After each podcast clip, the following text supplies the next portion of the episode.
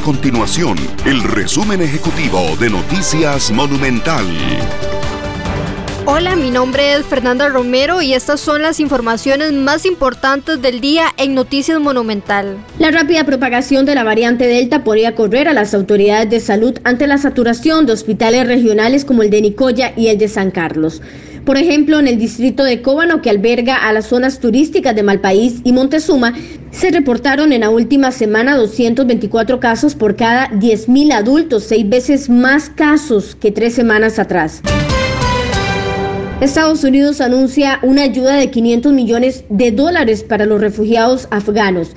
Los fondos serán repartidos a través de agencias gubernamentales, así como gobiernos que acogen a las personas y a organizaciones humanitarias. Estas y otras informaciones usted las puede encontrar en nuestro sitio web www.monumental.co.cr. Nuestro compromiso es mantener a Costa Rica informada. Esto fue el resumen ejecutivo de Noticias Monumental.